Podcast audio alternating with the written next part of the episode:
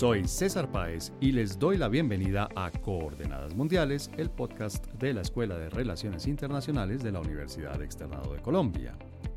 Casi cuatro años después del inicio de la pandemia de la COVID-19, la economía mundial sigue delicada. La inflación, uno de los principales indicadores de la salud económica, sigue en niveles muy superiores a los que estaba antes de la pandemia y de las medidas que tomaron los distintos gobiernos para hacerle frente. Pero no es solo la inflación el indicador económico preocupante. El crecimiento también aparece en niveles demasiado bajos e incluso es posible que algunas de las economías nacionales más importantes del mundo no solo no crezcan, sino que decrezcan. Es decir, con estos niveles tan bajos de crecimiento, es posible que empecemos a escuchar que la recesión económica ha llegado a varios países. Y entre estos dos fenómenos hay una relación casi directa. Decimos casi porque en realidad la causa del freno al crecimiento económico no ha sido la inflación, sino las medidas contractivas que han tomado las autoridades monetarias de un buen número de países en el mundo para hacerle frente al incremento acelerado de los precios. Este aumento de los intereses no solo ha frenado la demanda y la inversión, sino que ha ocasionado otras consecuencias como el encarecimiento de los créditos, la inestabilidad de algunos mercados financieros y distorsiones en los mercados monetarios, lo que ha llevado a una volatilidad inusual en las cotizaciones de las divisas. Las causas de la inflación y del bajo crecimiento no se circunscriben únicamente a la economía. Hay que olvidar que la guerra entre Ucrania y Rusia ha tenido consecuencias muy fuertes sobre los mercados energéticos e incluso sobre el costo del trigo, el aceite de girasol y de los fertilizantes. A esto se sumó recientemente el conflicto entre el gobierno de Israel y el grupo palestino Hamas. El ataque terrorista perpetrado por Hamas y la reacción militar contundente del Estado israelí podría llegar a extenderse por una región inestable en la que está concentrada una buena parte de la producción del petróleo y del gas del mundo. Lamentablemente, la economía colombiana no se escapa a la tendencia general de la economía mundial. La inflación sigue muy alta, las tasas de interés siguen este comportamiento de la inflación la tasa de cambio entre el dólar estadounidense y el peso colombiano sigue siendo altamente volátil y el crecimiento económico, pese a que aún es positivo, es cada vez menor hasta el punto que algunos analistas no descartan que el próximo año podamos tener una recesión. Todo esto sucede con el trasfondo de un gobierno nacional que no logra generar confianza ni entre los actores económicos colombianos ni entre los extranjeros. Para analizar la situación económica y el comportamiento de los mercados financieros, así como para proyectar el posible desempeño de la economía colombiana, nos acompañan Julián Villamizar y Javier Garay de la Universidad Externado de Colombia.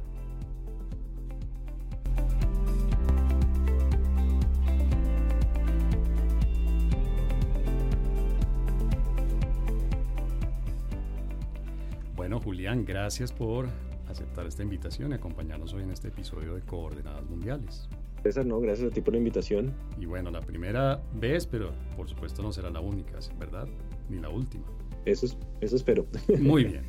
Y Javier Garay, que ya nos ha acompañado varias veces en este podcast, en algunas de esas ocasiones, en varias de esas ocasiones nos ha acompañado hablando precisamente de temas de economía y finanzas.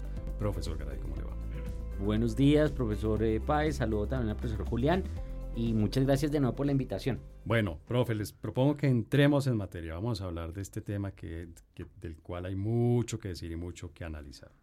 Entonces, Julián, hoy, quiero decir, estamos terminando octubre, estamos ya en el último tercio de este, en el último trimestre de este año, 2023. ¿Cuál sería, digamos, un panorama muy general y más que un panorama, una percepción de cómo están la economía y por supuesto los mercados financieros en el mundo. ¿Es un buen panorama, es un panorama optimista, positivo o es un panorama por el contrario preocupante y que lleva a ser cauto y tal vez un poco pesimista? Bueno, en el mundo están pasando bastantes cosas y qué bueno que lo hicimos justo en el día de hoy este podcast porque eh, tuvimos movimientos en Japón fuertes. Si bien mantuvieron su tasa de interés, están diciendo vamos a dejar que las tasas de los títulos de deuda de Japón se muevan libremente. Entonces hoy hay movimientos de debilidad del yen y es que sí estamos atravesando una coyuntura de tasas de interés altas que no veíamos hace mucho tiempo y empieza a generarse esa tensión de, oigan, ¿será que la subida de tasa de interés va a desacelerar la economía? ¿Nos vamos a una recesión? Curiosamente, las economías del mundo sí están presentando números negativos, pero han aguantado muy bien, sobre todo el empleo, aunque el empleo es un, un indicador con rezago pero digamos que yo me atrevería a decir que ya estamos viendo el descenso de la inflación, la moderación de la política monetaria, pasamos lo difícil y hay esperanza de que la economía global continúe por un buen ritmo pese a la subida de tasa de interés que tuvimos recientemente. Bueno, perdóname, yo te interrumpo, pero voy antes para que entendamos mucho mejor esto. ¿Por qué están tan altas las tasas de interés? Primera pregunta y segunda pregunta, ¿están altas en todos los países, digamos, de las economías grandes del mundo, importantes del mundo? Sí, señor, y la subida fue por imprimir dinero para la pandemia. Entonces, durante la pandemia se bajaron las tasas de interés casi que al cero en la mayoría de las economías, se aumentó la oferta monetaria, eso disparó la demanda, o sea, el mundo se preparó para oigan, viene cuarentena, paremos producción porque pues nadie va a comprar, pero ¿qué sucedió? Nada, estímulo monetario al 100% y la demanda se disparó. Ahí fue donde tuvimos el tema de los containers, de los precios se empezaron a subir desde ahí. Ya cuando empezaba todo a moderarse decíamos, ok, bueno, van a subir las tasas de interés, todo va a, a mejorar, llegó el conflicto en Ucrania, se dispara el petróleo, se disparan los alimentos y viene la segunda racha inflacionaria que presionó aún más la subida de tasa de interés por parte de los bancos centrales y lo que estamos viendo ahorita es, listo, hay que recoger esa liquidez para que la economía funcione bajo un escenario mucho más estable. Y yo molestaba mucho que esto era como darle un volantazo al, vehículo. No sé si han visto esa prueba de esquiva, donde van a 70 y algo kilómetros, giran a la izquierda con fuerza y después a la derecha. Pues algo así nos pasó en términos de política monetaria. Se fueron muy agresivos con la pandemia y ahora pues corregirlo es un poco más complejo. O sea, una, una política monetaria, digamos, de, de expansión, de de bajar tasas de interés. Yo creo que incluso les pido por favor que me corrijan, pero si no me falla la memoria, incluso tuvimos tasas de interés negativas, tal vez en la zona euro, si no me falla la memoria. Sí, señor, Europa fue negativo. Y ahora, en tasas de deuda. Y un par de años después están obviamente haciendo todo lo contrario, subiendo tasas de interés para controlar la inflación. Exacto. Y en el mundo ya está bajando. Colombia, lastimosamente, pues por el tema de gasolina, un poquito de incertidumbre de los inversionistas, el dólar permanece alto, no ha bajado tan rápido, pero Brasil sí bajó rápido, Chile también. De hecho, en Chile ya han recortado tasas de interés. Europa y Estados Unidos parece que está llegando al tope y pues esperaríamos que en 2024 fueran los recortes de tasas para esas economías. Bueno, Javier, ¿y usted está de acuerdo con Julián? Es decir, ya estamos viendo, por ejemplo, en Estados Unidos, ya estamos viendo el final de la inflación, estamos viendo el final de la inflación en el sentido de que ya dejó de aumentar la inflación y empieza a descender la inflación y esperaríamos entonces que pronto la Reserva Federal vaya relajando un poco, vaya bajando un poco sus tasas de interés. Sí, digamos, lo que hemos visto es una moderación en los incrementos de, las, de los niveles de inflación en los últimos meses. Eh, algunos economistas consideran que realmente, como señalaba Julián, ya habíamos llegado al tope de los niveles de inflación en los países desarrollados, pero hay dos elementos que habría que tener en cuenta y que no son tan claros. Primero, eh, algunos también sostienen que vamos a quedarnos con unos niveles de inflación por encima de los que teníamos antes de la de la pandemia. Que eran, en el perdón que lo interrumpa, pero en el caso de Estados Unidos eran que alrededor del 3%. Sí, o sí, 2, 3%. Y ah. algunos dicen que seguramente tendremos unos niveles mayores de inflación para los próximos años y sobre todo por algunas razones incluidas los temas de cambios demográficos. Y hay otro elemento que yo no, con el cual no, no estoy tan seguro, digamos, y es si solamente este efecto inflacionario se dio como resultado de lo que señalaba el profesor Julián, de los incrementos en el gasto público frente al COVID sino que, como usted señaló antes, por ejemplo, para el caso de Europa, ese tema de las tasas de interés reales negativas en Europa se dieron desde antes, mucho antes del COVID. Es decir, es que estamos, claro, estamos hablando desde la, digamos, la reacción del mundo frente a la crisis de 2008 fue de unas políticas de flexibilización cuantitativa y eso, digamos, no sabemos realmente cuál es la acumulación de efectos en términos de los, de los incrementos de la inflación para los próximos años. Entonces también hay un tema monetario ahí importante. Pero perdóneme que lo interrumpa, pues porque de esto creo que ya hemos hablado en un par de episodios, coordenadas mundiales. 15 años después estamos todavía sufriendo, sintiendo los efectos de esa política de ese momento? ¿Sabe qué es lo más grave que no sabemos? Yo, yo, yo he visto, yo he visto literatura, sí, he visto artículos que intentan encontrar unos mecanismos causales que unen, digamos, llegan hasta el año 2019, integran los gastos excesivos en el marco del COVID y, ahí otros encuentran la explicación suficiente. Exacto. Algunos autores, digamos, hay eh, una corriente que sostiene eso y otros que son eh, que dicen no, eh, digamos, son procesos que pueden finalizarse porque claramente no no fue solamente políticas de flexibilización cuantitativa durante estos años, sino que hubo algunos alivios por allá en 2012 o de pronto en 2015, sí, pero volvieron a, a incrementarse. Entonces es más difícil, digamos, de demostrar esa relación causal, pero yo creo que es un elemento que a pesar de que empíricamente no lo podamos demostrar del todo, no creo que se pueda invalidar o desechar esa hipótesis, porque en últimas ahí sí podríamos saber, hablar o de efectos aditivos o incluso multiplicativos en términos de la, de la inflación y todas las distorsiones que generaron en el mercado que ni siquiera podemos eh, rastrear. Uy, uy, uy. Pero bueno, entonces yo tengo, Julián, tengo dos preguntas a partir de eso que nos acaba de explicar Javier. Uno es, después de 15 años uno sigue hablando de efectos, no sé, coyunturales, o es que ya e, esas medidas que se tomaron en el 2008, en el 2012, en el 2020 y por todo el tema también de la pandemia 2020, 2021, 2022. Ya lo que hicieron fue unos cambios estructurales en la economía y, y, esta es la nueva, Dios mío, expresión realmente aterradora, esta es la nueva normalidad de la economía. Pareciera. De hecho, pues me recordaba en clase que yo hace un tiempo yo les decía, prepárense para hacer sus tesis en cómo es valoración de empresas en un escenario de altas tasas de interés, porque nos habíamos acostumbrado a valorar empresas con inflaciones bajas, con tasas de interés bajas, los CAEs daban bajos.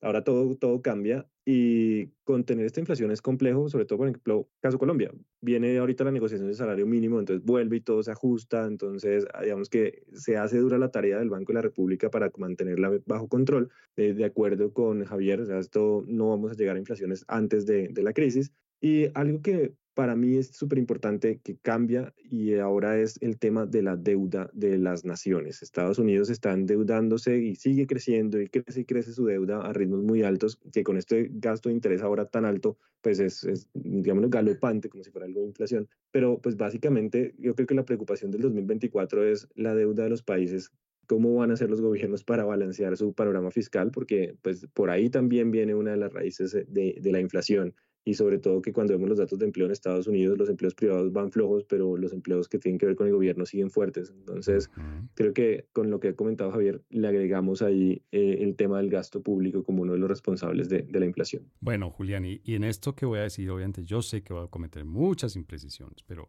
de lo que yo recuerdo de mis estudios de finanzas y relaciones internacionales, de la parte de finanzas. Yo recuerdo que los mercados tienen, digamos, esta, esta capacidad de anticipar lo que va a suceder, ¿no? Creo que si no estoy mal, eso se llama algo así como la eficiencia de los mercados para reaccionar frente a cosas que no han sucedido todavía. Ya dado este panorama que ustedes nos están pintando, que es prácticamente estructural, no sé si estoy exagerando un poco, pero digamos, esta es la nueva normalidad de la economía. ¿Los mercados financieros ya se acostumbraron también a eso o todavía estamos en tiempos en que los mercados financieros están reaccionando, están dando bandazos, están teniendo una volatilidad alta o no? O ya los mercados financieros dijeron, bueno, este es nuestro nuevo, algo así como lo que tú les explicabas a tus estudiantes en clase. Este es el panorama económico, vamos a funcionar sobre este panorama económico y, y ya. Bueno, yo creo que aún estamos ajustando. Si bien los mercados anticipan, eh, los movimientos, sobre todo en temas de deuda pública, suelen, suelen ir un poco más lentos, pero vean a Japón ya liberando sus tasas. Los títulos de, a 10 años de, de, Japón ya están por o están acercándose al 1%. La curva de Estados Unidos, la curva de los tesoros, aún permanece invertida, pero pues 10 años tocó 5% y la gente no quiere tener deuda. Ahorita la gente está diciendo, uy, deuda, no. Entonces creo que todavía le falta un poco para ajustar y hasta que efectivamente no se vea que la inflación se controla y que el gasto del gobierno en Estados Unidos también se modera. Recordemos ahí la llamada atención que le hicieron las calificadoras hace poco, en posiblemente veamos otra vez tasas bajando. Mientras tanto, la presión por ahora en el corto plazo sigue siendo alcista en tasas de interés y eso, para la deuda pública. Y eso se cumple, digamos, también con el mercado bursátil, con el mercado de divisas o, o cada mercado funciona de una manera independiente y tiene su ritmo y tiene su velocidad de anticipación, Julián. Todo está eh, relacionado. De hecho, pues sigamos con Japón, que, hoy está de moda. Entonces, se suben las tasas. Te noto particularmente. Perdóname, yo hago un pequeño paréntesis. Es, esta, esta medida que se toma en Japón es tan, ¿cómo decirlo? Como tan heterodoxa, tan, tan inesperada, tan poco acostumbrada que, que te llamó tanto la atención. ¿O por qué te llamó tanto la atención lo que sucede en Japón hoy? Sí, porque Japón lleva luchando contra la deflación, o sea, ellos estaban en un mundo distinto, era la deflación por décadas y pues mantenían tasas cercanas al cero. Y hoy en día pues ya están subiendo tasa de interés, están con una inflación, entonces ya están sufriendo lo que normalmente sufrimos en, en Occidente y en otras economías, pues, inflación. Así que esto salió hace poquito, no movieron su tasa de interés, pero decidieron empezar a, a dejar fluctuar un poco más todo este tema de la deuda pública y claro, para mí es una noticia que cambia el cómo se comportaba Japón y lo que tenemos ahora, que son esas reacciones en, en la deuda pública ante los escenarios tanto de inflación como de, de, fuerte emisión de deuda. Entiendo, gracias por la explicación, pero entonces te repito la pregunta de antes de este pequeño paréntesis. Va, los mercados eh, bursátiles, perdón, el mercado bursátil, el mercado de divisas, eh, esperamos en eso que, que, ya estén viviendo la nueva normalidad, que ya no haya grandes eh, cambios, que no haya gran volatilidad o todavía podemos estar en una época de turbulencia. Todavía seguimos en turbulencia y, recordaba que lo que me habías preguntado era que qué relación existe si todos se mueven y mi respuesta ahí es sí, así como se mueve la deuda para arriba, entonces el yen lo han devaluado y por eso me fui a Japón porque es un ejemplo que, se está viendo hoy, o sea, pueden revisarlo en las noticias, el yen se devalúa, su deuda pública también pierde valor, los mercados accionarios caen y de hecho, pues lo que está pasando ahorita es que las empresas que más van a caer son aquellas que no pueden transferir la subida de precios al consumidor, entonces que tienen que golpearse márgenes Em, algunos ejemplos en tecnológicas ya está pasando, otras permanecen sólidas. Entonces, hay que, el inversionista ahorita tiene que ser muy selectivo en qué compañía considera que puede aguantar este escenario inflacionario y mantener sus márgenes de rentabilidad. Bueno, Julián, gracias por esa explicación.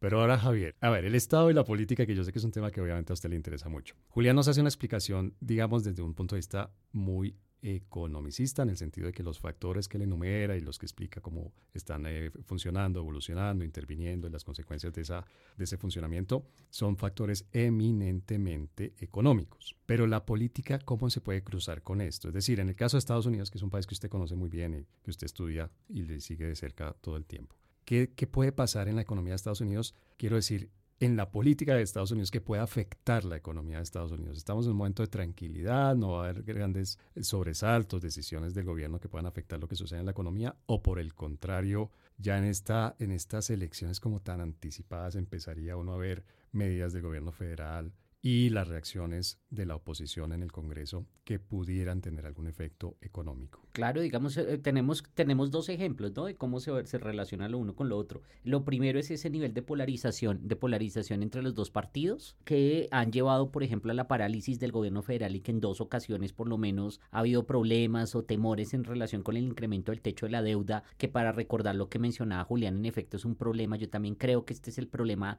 es el tema realmente de los próximos años, el tema del endeudamiento global que sigue aumentando este año. El informe de, del Fondo Monetario Internacional, por ejemplo, sobre temas financieros señalaban que la deuda pública sigue aumentando a pesar de que ha habido una pequeña moderación en el caso de la deuda privada. Entonces ahí vemos que, que es un tema que va a ser para los próximos años y que de todas maneras en el caso de los Estados Unidos se requiere de una aprobación por parte del Congreso y la no existencia de esa aprobación pues afecta el, el comportamiento ¿no? y las decisiones que tenga el gobierno federal. Pero además hay otro elemento que es de las mismas dinámicas eh, sociales y preferencias sociales que sí creo que están más enfocadas en la actualidad y ese es un tema que puede venir de, desde el COVID o más bien que se pronuncian, eh, se, se, profundiza como resultado del COVID pero que viene desde algunos años atrás y es de una mayor expectativa por lo menos de acción por parte de los estados y eso pues solo se traduce en mayor gasto público para los próximos años y eso pues claramente también afecta esas dinámicas de, de mayor endeudamiento. Es lo que, lo que yo diría una forma digamos dos ejemplos claros, podría haber muchos otros, pero son dos ejemplos claros de cómo ah, existe esa relación entre las dinámicas políticas y los efectos en el ámbito económico. Mayor endeudamiento, pero también pregunto, obviamente, mayor inflación y, en consecuencia, mayores tasas de interés, o por lo menos mantener altas las tasas de interés de la Reserva Federal, o no necesariamente. Eh, eh, ahí voy a utilizar solamente eh, como ejemplo uno de, de, los elementos que mencionó Julián en un momento, que lo mencionó tal vez muy por encima, pero que puede ilustrar eso que usted menciona, no para el caso de los Estados Unidos, porque es diferente, pero sí para el caso de Colombia, y es la negociación que comienza ahorita del salario mínimo. Pero perdón, lo interrumpo porque quisiera que habláramos específicamente de Colombia en unos minutos. Obviamente vamos a, dedicarle a eso la segunda parte, la segunda sección de este episodio. Julián, en Estados Unidos podemos esperar que la situación mejore, es decir, que empecemos a ver que la inflación efectivamente cede, que las tasas de interés bajan, que el dólar frente a otras monedas se estabiliza, o más bien las otras monedas frente al dólar se estabilizan, o por ahora eso hay, hay que esperar, hay que ser cautos y no hay que cantar victoria en ese sentido? pues por ahora, digamos que lo que creería es que la inflación vuelve y repunta un poco, o ya digamos que deja de bajar. viene todo lo que ha pasado ahorita con, con algo de petróleo y pues ya se siente la, el movimiento de tasa de interés. De hecho, no sé si puede hacer cuña justo en este instante, pero el Banco de la República mantuvo sus tasas en 13.25 en este instante para que lo notemos ahorita que hablemos de, de Colombia. entonces, digamos que... Discúlpame que hoy estoy metiendo muchos paréntesis en este podcast, pero vale la pena poner uno allí. y ya, ya después lo desarrollaremos obviamente en nuestra segunda sección, pero 13.25 a mí me suena muy alto. ¿Es alto o no es tan alto? Sí, hace mucho que no teníamos tasas tan altas. Sí, sí, sí. Digamos que es muy probable que nuestros estudiantes no conozcan qué, era tener inflaciones tan altas y tasas, eh, algo que vivimos en los 90.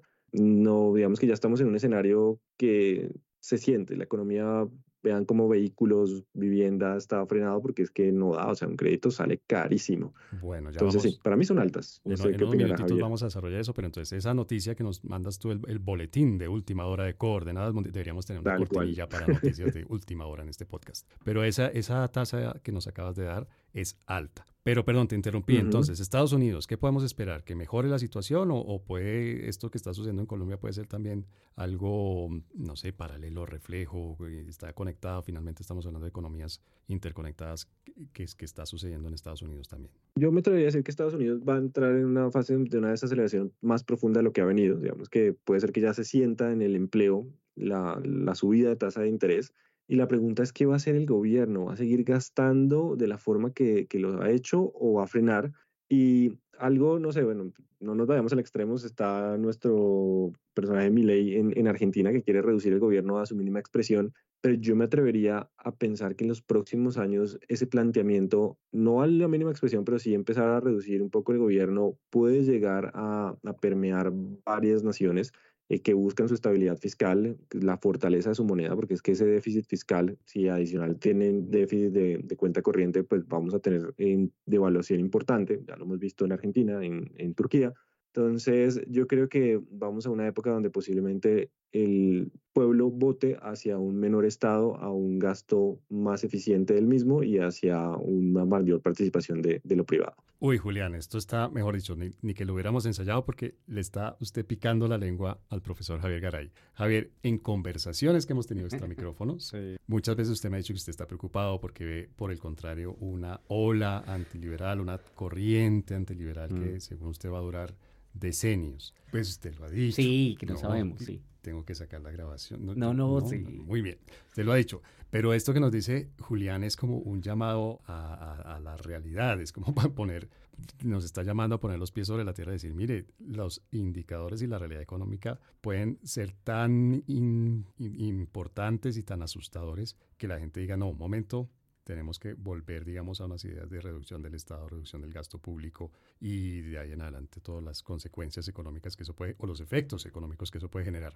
Para terminar este segmento, ¿cuál de las dos previsiones o cuál de, las, de, de los dos escenarios más bien cree usted que es el que más probabilidades tiene? No, pues eh, yo, yo desearía que pasara lo que dice Julián, pero no creo que el proceso de retroalimentación sea tan efectivo desde el punto de vista social. Retroalimentación de lo que sucede en la realidad y lo que la gente ve, piensa y, y, las decisiones que toma. Entonces, no, no, sé, no sé si sea tan claro y tan inmediato y de pronto eh, sí faltan muchos años para que ese tipo de conciencia que señala Julián, que es lo deseable, se comience realmente a difundir en el ámbito internacional. Pero este, eh, Julián nos da un, argumento, diga, un, más bien un ejemplo, una evidencia de peso, y son las elecciones en Argentina. Ni siquiera con esa evidencia pero ya tenemos la evidencia de la primera vuelta en Argentina. o sea, es que, es que ganó el candidato del oficialismo, ganó, o sea, no, no ganó mi ley. Se, se, esperaba, se esperaba que ganara mi ley, pero no ganó mi ley, ganó Massa. Y, y, pues Massa es más de lo mismo, de lo que, de esas, de esas políticas equivocadas que han afectado y que tienen Argentina como la tienen. Y aún así, muchas personas aún persisten y consideran que es más grave y que sería mucho más grave un, personaje como Milei y sus ideas. Bien, bueno, pues con, esa, con ese panorama, digamos, internacional, vamos terminando este primer segmento y obviamente venimos en el segundo segmento a hablar de la economía y los mercados en plural colombianos.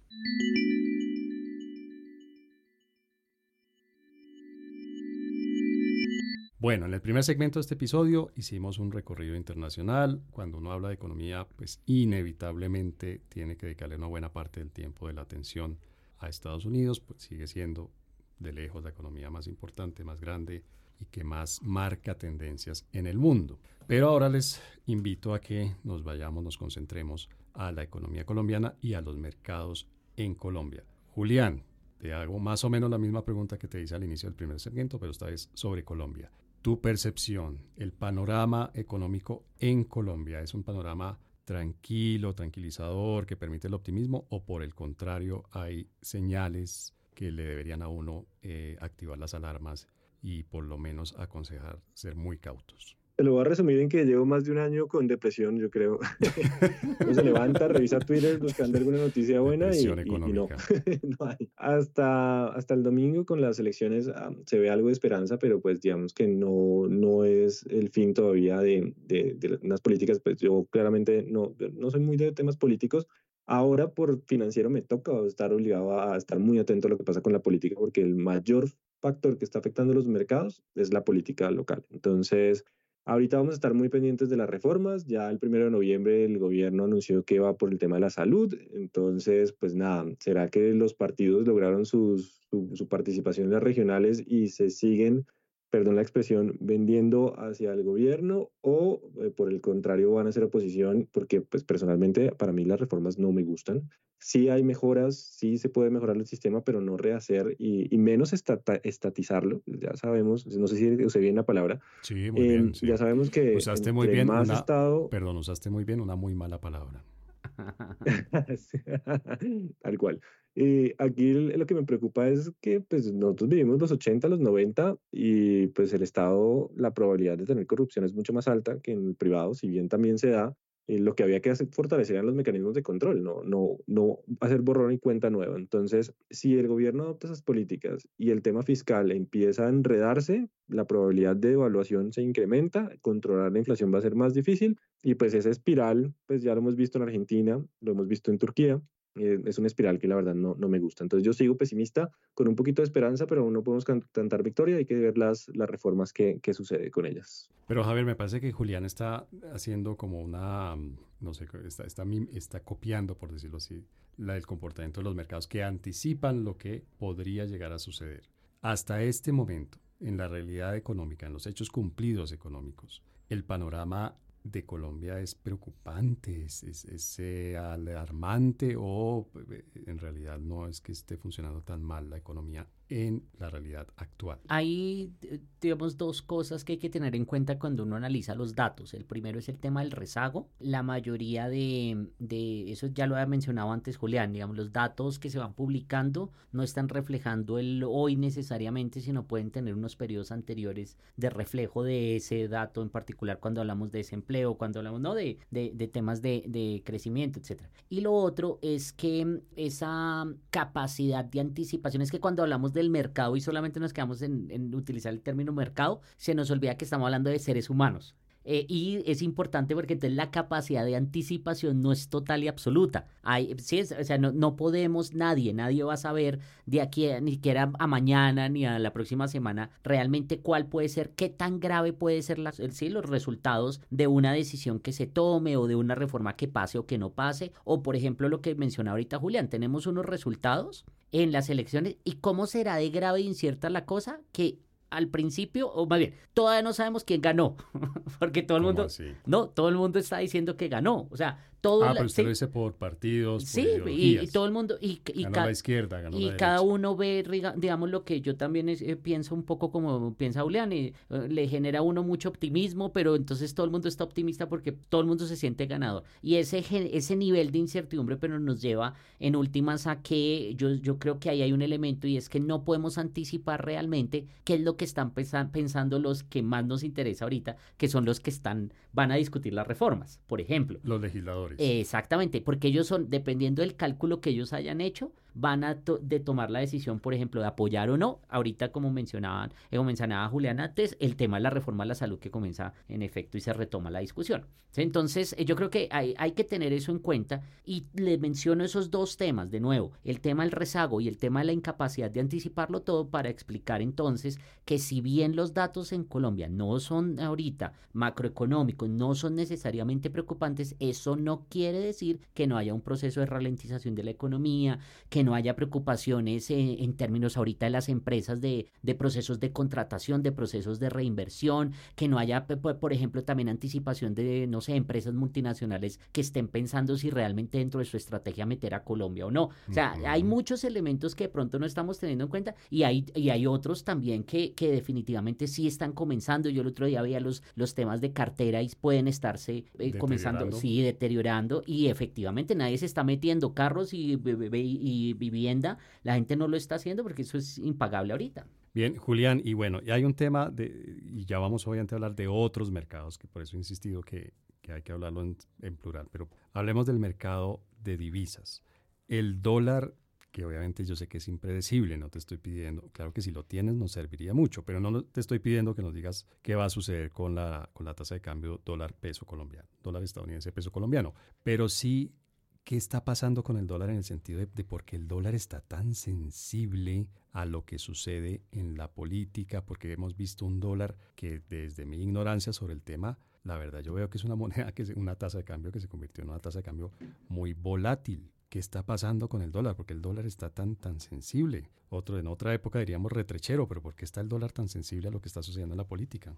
Listo, esto tiene que ver con la incertidumbre y el susto y pues complementando lo que decía Javier, para mí la frase favorita y así me comporto hoy en día es, ¿cómo es? Esperar lo mejor preparándonos para lo peor. Entonces, para mí el escenario sigue siendo muy negro. yo, si me preguntan, yo digo, Dios mío, ¿no? ¿Qué, qué es esto? Por eso la, la depresión constante. Eh, pero pues uno dice, ojalá que las cosas salgan bien. Profesores, pero están ustedes pintando un panorama catastrófico, apocalíptico, por Dios. Cerca, cerca. Pero digamos que el dólar, ¿qué ha pasado? Claro, digamos que nosotros desde el 2014 venimos con una devaluación fuerte. Esto viene propiciado en su mayoría por un desbalance comercial. Estamos importando mucho más de lo que exportamos. No alcanzamos a compensar ese, tema con la parte de capitales y eso nos ha mantenido así en ese ritmo si bien eso no ha mejorado, las, las importaciones han caído consecuencia de la menor demanda, pero las exportaciones también han bajado y pues métanle ahí el susto de, oigan, no, y dejemos de exportar petróleo, por ejemplo. Entonces quitemos el 50% de las exportaciones. ¿Cómo va a ser ese hueco? ¿Dónde va a terminar ese dólar? Si eso sucediera, esperemos que no pase. Entonces, digamos que esa tendencia es de largo plazo, ya es estructural. Para mí, la orden es, tengo que tener todos los meses comprar dólares y mantener algo afuera, porque uno nunca sabe qué puede pasar. Eh, que si baja, pues chévere para comprar más, es mi percepción. Y pues lo que ha pasado es que con la incertidumbre lo que hace es que el volumen de negociación disminuya. Entonces tú vas a ver desde el mercado que la diferencia entre la demanda y la oferta se amplía, entonces vas a tener variaciones mucho más rápidas con menos volumen y por eso nos podemos mover 100 pesos, 150 pesos, que antes no era un movimiento que no viera probable. Entonces eh, es incertidumbre más pesimismo. Perdón, Julián, que interrumpa, pero antes, ¿cuál era el movimiento normal, digámoslo así, en un día de mercado de divisas? Las divisas tienden a ser poco volátiles, entonces puedes verlas entre el 0.3, 0.5, 0.7%. O sea, estábamos hablando de que 30, 40, 50 pesos máximo en un día normal. Exacto ahora nos pasamos del 1% con frecuencia, entonces, mm. y hasta el 2% de vez en cuando. Entonces ahí es donde viene ese nerviosismo. Bueno, pero yo sigo esto, digamos, desde lo poco que sí sé de otras cosas, es los fenómenos sociales y los fenómenos económicos son fenómenos sociales, normalmente son multicausales, son complejos en el sentido de que dependen de múltiples factores. Lo que está sucediendo con el dólar, pues tú nos explicas, es un tema también de disminución de exportaciones y tal, pero eh, está pesando tanto realmente la política, es tan determinante el factor político que esté moviendo el dólar y que esté, perdón la expresión, pero es que con esta volatilidad creo que está bien empleada, que esté zarandeando el dólar para un lado y para el otro, realmente está, está estamos, no sé, la economía está tan en manos de lo que suceda con el presidente y con el Congreso. Yo creo que en el imaginario de muchos inversionistas, me incluyo, está el tema de la referencia Argentina-Venezuela. Y créeme que todos estábamos llegados a ganar Bolívar y todos íbamos a disparar compras en el dólar, o sea, no, no había otra opción. Entonces, sí, digamos que estamos muy nerviosos frente a ese panorama, eh, frente a la estabilidad fiscal, es lo que más tenemos en el radar. Y pues el petróleo teníamos un buen momento porque el petróleo permanece alto, pero con incertidumbre, bueno, ¿qué va a pasar con, con, con Ecopetrol? Si van a continuar con su, con su plan de exploración, vamos a crecer, vean lo que sucedió con Canacol. Entonces, digamos que uno dice, ok, vamos despacito mirando qué pasa, sacando de vez en cuando, pero cual llega a aparecer alguna alarma y todo el mundo se va a disparar de nuevo a comprar dólares. Y pues la gente dice, no, pues lo que llega de afuera son aquellos que ganan en dólares o que están en el exterior, que envían remesas, que dicen, no, pues que Colombia está muy barato, pues vaya y compre tal cosa. Entonces, ahí vamos a tener un mecanismo de ajuste y es el flujo internacional, pero ese flujo internacional depende también de la confianza que logre generar el gobierno para que la gente invierta en el país. Entonces, si tú ves, casi que todo pega con el gobierno, ¿qué va a hacer con el petróleo? ¿Qué va a hacer con las exportaciones? ¿Qué va a hacer con el crecimiento del país? ¿Qué va a hacer con la confianza del inversionista? ¿Va a traer o no a los empresarios? Ahí, por eso es que digamos que si hay muchos factores, el gobierno hoy en día, yo le pondría el 70% de la decisión de comprar o vender dólares viene de lo que haga el, el gobierno. Bueno, pero Javier, no sé, este panorama que ustedes están planteando es de una economía estatizada, o sea, es que el Estado pesa tanto en las, decisiones del presidente, o sea, realmente tienen tanto poder como para mover la economía de un lado al otro. En efecto, profesor Páez, como usted ha, dicho, nosotros en otros espacios hemos hablado de esto y efectivamente yo creo que, mire, es que las decisiones que se toman tratan de volverse objetivas a través del uso de datos, pero dependen mucho de las percepciones que se tengan. Y efectivamente en Colombia existe una percepción en, en, el sentido de que casi que la figura presidencial tiene muchísimos poderes y capacidad de decisión sobre muchos ámbitos. Y fíjese que lo hemos demostrado en algunas cosas. Puede darse la decisión, por ejemplo, de tener el, la, la, negociación de nuevos acuerdos para exploración petrolera. Eso lo puede decir, bueno, eso es una, eso es gigante. Sí, digamos esa capacidad. El segundo, lo que le, lo que alguna vez discutimos, el tema del salario mínimo, es que el salario mínimo si no se si no se acuerda en una mesa de concertación, pues lo puede imponer por decreto el presidente. Y así sucesivamente. Entonces hay muchas cosas, lo estamos viendo en dos aspectos adicionales. Uno, el tema de, salud. Mire que no ha pasado la reforma, pero de todas maneras... Precisamente, perdón, es que eso iba, no ha pasado la reforma, la tuvieron que volver a presentar. Pero el gobierno... Ha habido reformas que se han presentado y no han salido. Pero el gobierno tiene unilateralmente muchos instrumentos que presionan, por ejemplo, y que, que dificultan la situación financiera en este momento de la CPS. Entonces, casi que lo están, lo pueden hacer por diferentes eh, instrumentos y eso eh, genera una percepción según la cual efectivamente los anuncios del gobierno pueden, pueden ser tan graves ¿cierto? Y la, el, digamos, la economía colombiana pues sigue siendo muy pequeña, etcétera, que casi que depende de esas decisiones en este sentido. Por eso yo creo que es la percepción también. Tal vez, profesores, y solamente es un, pequeño paréntesis que normalmente en este podcast yo no doy mi opinión, pero tal vez es, es una mezcla de factores. Uno de esos, estoy a, pocos, a pocas semanas de llegar al medio siglo, es decir, yo viví una realidad económica, eh, digamos, un poco diferente a la que ustedes vivieron hace, hace en el comienzo de sus vidas como seres eh, no pensantes, sino conscientes de lo que sucedía en la economía en las finanzas. Pero yo me acuerdo, por ejemplo, cuando el, el, dólar sí era una decisión del gobierno, ¿me explico? No teníamos mercado cambiario, no señores, era una decisión, todos los días se anunciaba cuál iba a ser la tasa de cambio para el siguiente día y ese era independientemente de oferta y demanda. Entonces, no sé, a veces siento tal vez, entiendo por supuesto cómo funcionan las percepciones y más en estos temas, Mm, pero siento que a veces se, se les da demasiado espacio a las percepciones y al pesimismo. Hablemos, para seguir en las percepciones de pesimismo, Julián, hablemos de la inflación. ¿Cómo está la inflación en Colombia? Ya nos dijiste eh, la, la, reacción del Banco Central, una tasa de interés del 13.5%, tasa de referencia. Eso es un mensaje del el Banco Central, que no es gobierno, es, es Estado, pero no es gobierno. Está súper preocupado por la inflación todavía. ¿No cree que la inflación esté cediendo? Sí, ese es el mensaje. De hecho, si tú revisas economías de la región que hasta ahora empezaron a bajar tasa de interés, el diferencial entre inflación y tasa de interés de referencia era muy alto, o sea, estaba en una condición de una política monetaria mucho más contractiva. Aquí nosotros tenemos una inflación muy cercana todavía a lo que es la tasa del Banco de la República, 10.99, la, la cifra a 12 meses de septiembre. Eh, está bajando muy lento y, y, viene más ajustes en la gasolina, viene un dólar que no se terreno, viene la negociación del salario mínimo, así que yo todavía veo que la inflación nos va a acompañar por un buen rato. Y el gobierno ha insistido muchas veces, le ha insistido al Banco de la República que baje la tasa de interés, entre otras razones, me imagino, porque está viendo la desaceleración. ¿Ustedes creen, eh, primero Julián y, y, le haré obviamente la misma pregunta a Javier, ¿ustedes creen que nos estamos acercando peligrosamente a una recesión económica? O a una estamplación. no, mentira, digamos el pesimismo. Sí, yo sigo más pesimista.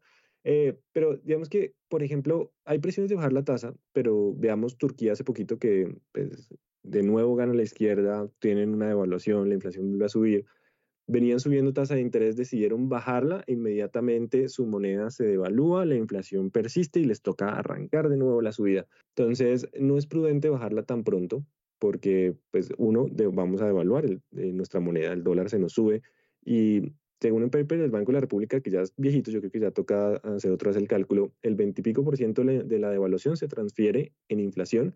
Yo creo que más ahora. Entonces, claro, bajar la tasa de interés es de una vez volver a presionar inflación y, y, no es el momento adecuado. Entonces, yo creo que el Banco de la República va a esperar que la inflación caiga con más fuerza, mucho más contundente, o sea, que pasemos el próximo año a ver qué, qué va a pasar.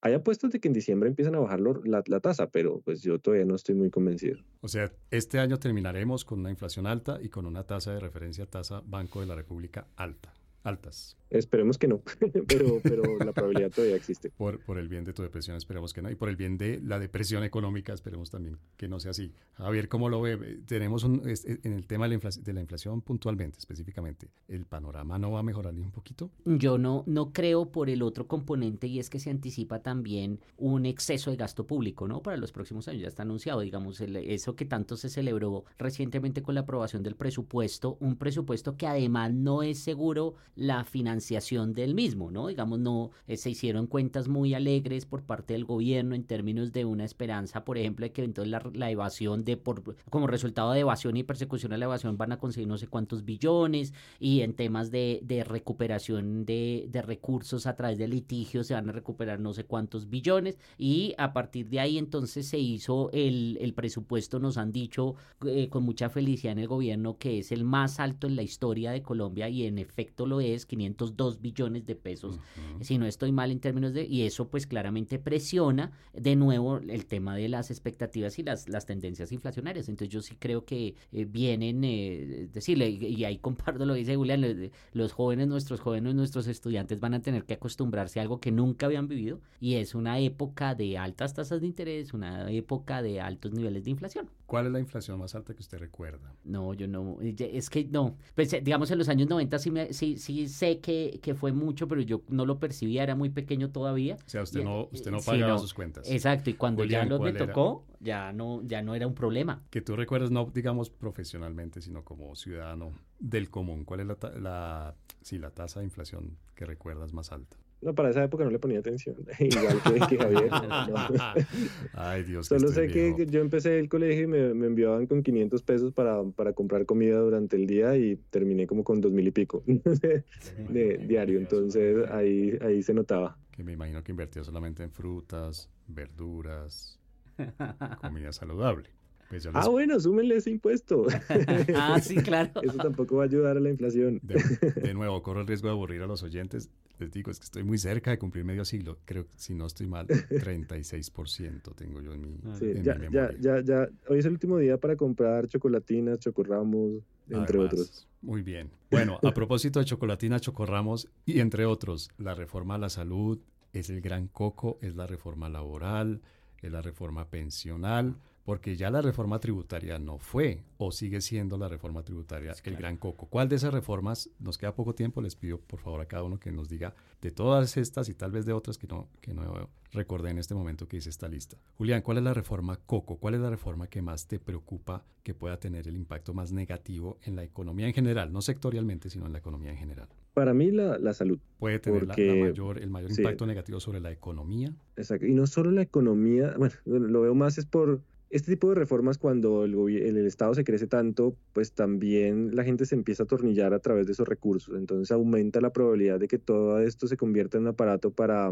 para perpetuarse. El poder existe, la probabilidad aún es baja, pero existe. Entonces sería em, la reforma a la salud. Pero, sí. Pero, perdón que te interrumpí, pero... No, pero para mercados a mí me preocupa mucho la, la pensional, la laboral por los márgenes de las empresas, pero la pensional puede generar un daño importante en el ahorro de largo plazo, sobre todo porque las pensiones financian el gobierno a través de los TES. La pérdida de liquidez, ahí sí que nos vamos a un mercado frontera, o sea, vamos a hacer un mercado de capitales muy incipiente. Eh, ese me preocupa mucho para la estructura de financiación y ahorro de, de la economía. Perdón, una preguntita. ¿Tú, ¿Tú sabes qué tanto le preocupa, por ejemplo, a las calificadoras de riesgo esa reforma? Me llamó la atención fue por lo que dijiste de mercado frontera, mercado incipiente. Uy, no lo tengo claro. Puedo llegar a especular, pero de lo poquito que he escuchado, sí. Digamos que sobre todo por la, la financiación del, de, la, de, la, misma nación. Entonces, como bueno, me cojo esta plata en el corto plazo, chévere, ta, ta, ta, pero en el largo plazo la situación puede llegar a, a complicarse. Bueno, Javier, ¿y cuál sería la reforma COCO? ¿Cuál es la reforma que más le asusta a usted en términos de lo que puede eh, ocasionar en la economía. No, si todas, todas realmente son, son preocupantes. Usted mencionó el tema de la tributaria y pues todavía no sabemos el efecto, ¿no? Realmente de, de la, digamos en términos generales de, la, de los efectos que va a generar, pero la suma de todas estas es, es realmente preocupante en diferentes ámbitos. Yo estaría de acuerdo si solamente hablamos de los efectos inmediatos en términos de, del, del, sistema financiero general y, y digamos de los temores que se, que se están eh, incubando, el tema de la reforma pensional puede ser la más eh, problemática en el, en, el, en el mediano plazo. Por el impacto sobre, obviamente, mercados financieros, pero sobre la economía en general. Sí, claro, pues es que es decir, es que en el tema, el tema es que entonces nos vamos a, a crear eh, de facto porque pues el gobierno tiene una, una, posición ahí, pero es una posición bastante engañosa, sobre todo por el umbral. Eh, de facto vamos a crear es un sistema de pay as you go, un sistema de prima media, eh, y eso pues ya sabemos además cómo es la cosa, sobre todo desde el punto de vista del manejo histórico de lo que ahora es Colpensiones. Bueno, ¿y cuál creen ustedes que sea la reforma que no va a salir, que no va a prosperar? De nuevo, laboral, pensional, salud. Tengo otra por aquí que nos que nos eh, anotó nuestro productor Rafael Piñeros, la reforma de, o, todo el tema de la reforma de transición energética. ¿Cuál creen ustedes que sea una reforma que no va a prosperar? Julián. Pues aquí habla el corazón, eh, ninguna. Digamos que el tema con los, con los partidos políticos es que hablan y tuitean una cosa, bueno, postean en X algo y dicen, no, vamos a ir en contra, y no qué, y pues por allá votan otra cosa completamente diferente, me preocupa, pero yo preferiría que no, que no pasaran. Bien, ¿y Javier tiene alguna que tenga baja probabilidad de ser aprobada? No, pues me pasa algo así. Es que yo, eh, yo tengo problemas es para hacer análisis eh, de, de, ese tema de votos y demás. no, no, lo, no lo tengo muy, no, no tengo esa capacidad y, entonces no podría atreverme a, a decir cuál eh, pero sí eh, diría que pues digamos desde el punto de vista de eh, objetivo pues esperaría que no pase ninguna, ¿no? hay una que faltó por ahí que también podríamos y tendríamos que estar hablando, que es la reforma educativa. Ah, ese es un tema para coordenadas, hmm, porque ese, es un tema que nos afecta directamente y que deberíamos estar discutiendo. Nos afecta directamente aquí a los tres, a los tres hablantes en este podcast. Bueno, bueno, les agradezco mucho este segundo segmento del cual salgo muy tranquilo y muy optimista. Muchas gracias. Apenas para alegrar el día. La recomendación bibliográfica de Coordenadas Mundiales. Bueno, tenemos ahora nuestro micro segmento, nuestro segmento corto de eh, recomendaciones, las recomendaciones que le hacemos a la gente que escucha Coordenadas Mundiales y que quiere saber más de este tema.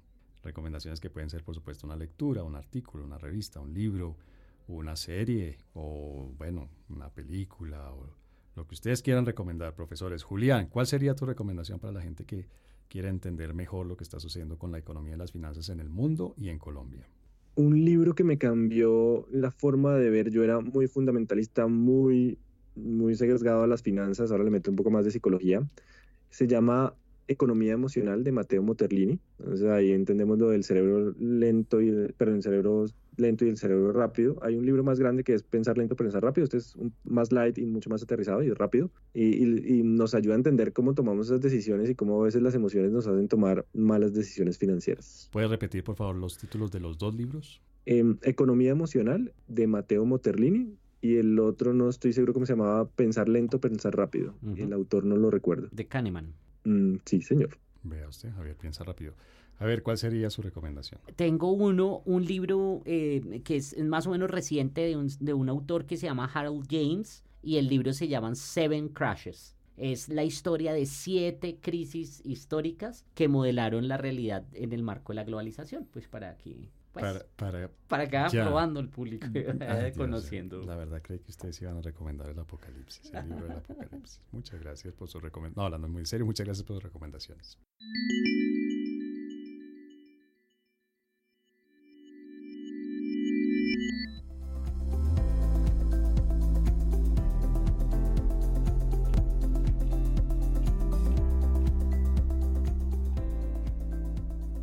Bueno, el tema apasionante, por lo menos para mí. Espero que la gente que nos esté escuchando haya encontrado aquí información clara, información concreta, información que le permita entender claramente lo que está sucediendo con la economía y las finanzas, que finalmente termina siendo un acto no solamente, digamos, de, ciencia y pronóstico, pero tiene mucho de magia, porque estamos hablando de, de, un par de, de fenómenos, por decirlo así, que dependen de decisiones humanas y sabemos que los seres humanos no siempre somos predecibles nuestro comportamiento, en nuestras decisiones, pero finalmente hoy tuvimos un panorama en el que ustedes muy amablemente nos muestran y nos explican las tendencias, lo que está sucediendo y lo que podría llegar a suceder.